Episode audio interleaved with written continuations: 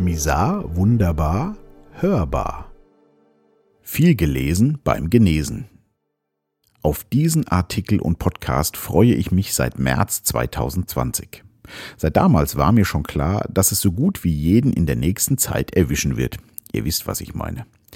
Es hat deutlich länger gedauert, als ich dachte, aber am 6. Februar 2022 war es dann soweit. Meine Frau und ich hatten Fieber und Kopfschmerzen und der Test bestätigte positiv, zumindest bei meiner Frau. Also ab in die wohlverdiente Quarantäne. Gott sei Dank hatte ich noch einige Bücher auf Halde, die ich endlich einmal abarbeiten konnte. Das einzige Problem, ich war immer noch negativ getestet und während meine Frau sich schon auf ihren genesenen Status freuen konnte, saß ich mit den gleichen Symptomen zu Hause und schaute in die Röhre.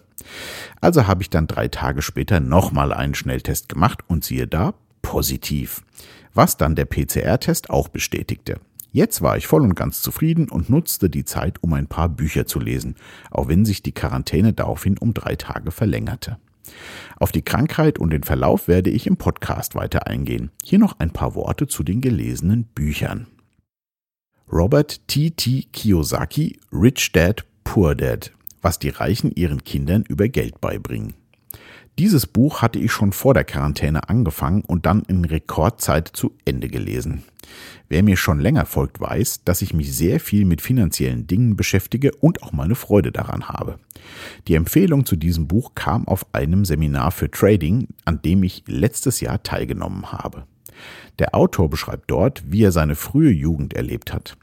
Auf der einen Seite in der Welt seines eigenen Vaters, der ein gut verdienender, studierter Mann im höheren Dienst war, und auf der anderen Seite dem Vater seines besten Freundes, der selbstständig war und eine völlig andere Herangehensweise an das Thema Geld hatte. Auch wenn mir schon vieles bekannt war, zeigt Kiyosaki hier wirklich deutlich auf, wie wir teilweise völlig falschen Glaubenssätzen hinterherrennen und dementsprechend oft ein Problem mit Geld haben.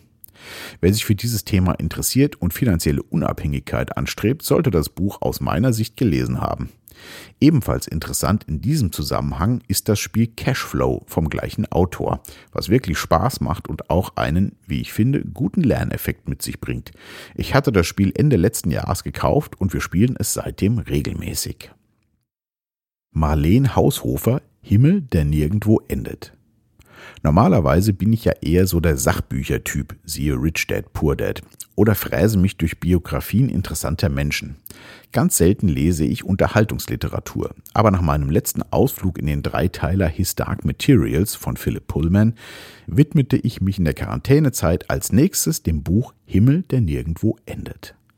Die Autorin beschreibt ihre Kindheit in den frühen Jahren bis zum Schuleinstieg ins Internat aus Sicht des Kindes. Auch wenn die Zeit und die Umstände gänzlich andere waren als bei mir, habe ich mich in der Wahrnehmung des Kindes oft wiederentdeckt und mir kamen viele Situationen aus meiner Kindheit wieder ins Gedächtnis, die bis dato verschüttet waren. Da ich mich an so gut wie nichts aus der frühen Kindheit erinnere, fand ich es sehr beeindruckend, dass die Autorin anscheinend besseren Zugang zu ihren Erlebnissen aus dieser Zeit hatte und sie wirklich aus der naiven Sicht des Kindes aufschreiben konnte. Es wirkte auf mich so authentisch, dass das Lesen mir kindliche Freude bereitete. Weniger die beschriebenen Bilder als die Art, wie beschrieben wird. Stefanie Stahl Das Kind in dir muss Heimat finden. Nach dem Ausflug in die Unterhaltungsliteratur bin ich wieder meinem typischen Lesemuster verfallen.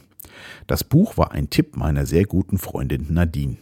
Sicherlich ist der Begriff des inneren Kindes etwas überstrapaziert, aber dennoch ist es ein ganz zentrales Thema im Leben jedes Menschen, die Prägung durch das soziale Umfeld, speziell in den ersten Jahren des Lebens. Da ich mich schon seit Jahrzehnten als Hobby mit Psychologie beschäftige, war vieles nicht wirklich neu, aber es ist immer mal wieder wert, an einiges erinnert zu werden. Die Autorin schreibt sehr verständlich und bringt einen gut an die inneren Themen dran. Auch wenn ich kein Freund von Übungen in einem Buch bin, habe ich mich hier durchgerungen und war über das Ergebnis wirklich sehr erfreut. Wer ein bisschen auf der Suche nach Selbsterkenntnis ist, sollte dieses Buch aus meiner Sicht unbedingt lesen und auch die Übungen einmal machen, auch wenn es schwerfällt. Mir hat es wirklich ein weiteres Stück Klarheit gebracht, was aber sicherlich auch mit meinem aktuellen Lebensabschnitt zu tun hat. Ich bin seit längerer Zeit mit wenigen Menschen in sehr tiefem Austausch, was mich emotional teilweise sehr berührt und dementsprechend auch weiterbringt. Danke an dieser Stelle an Susanne, Elin, Paul, Miria, Nadine und Ralf. Ein paar Worte zu den einzelnen Büchern natürlich auch im Podcast. Bleibt gesund und wach.